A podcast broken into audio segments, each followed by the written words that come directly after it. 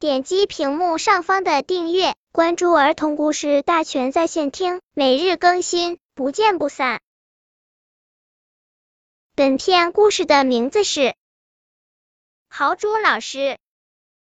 豪猪老师一进教室就惊住了，黑板上写着“长刺的怪物”，他气得两眼发黑，击着桌子，厉声的问：“这是谁干的蠢事？”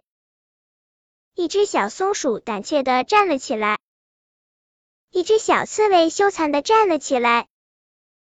一行字怎么可能是两个人写的？豪猪老师不解的问。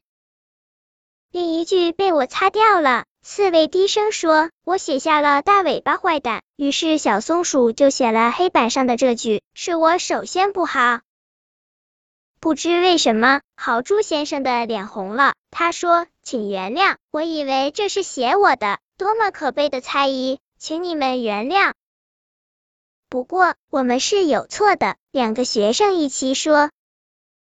是的，乱涂黑板确实不好。豪猪老师严肃的注视着松鼠和刺猬，然后又热情的说：“但你们用勇敢纠正了自己的错误，我还是要说，你们是好孩子。”本篇故事就到这里，喜欢我的朋友可以点击屏幕上方的订阅，每日更新，不见不散。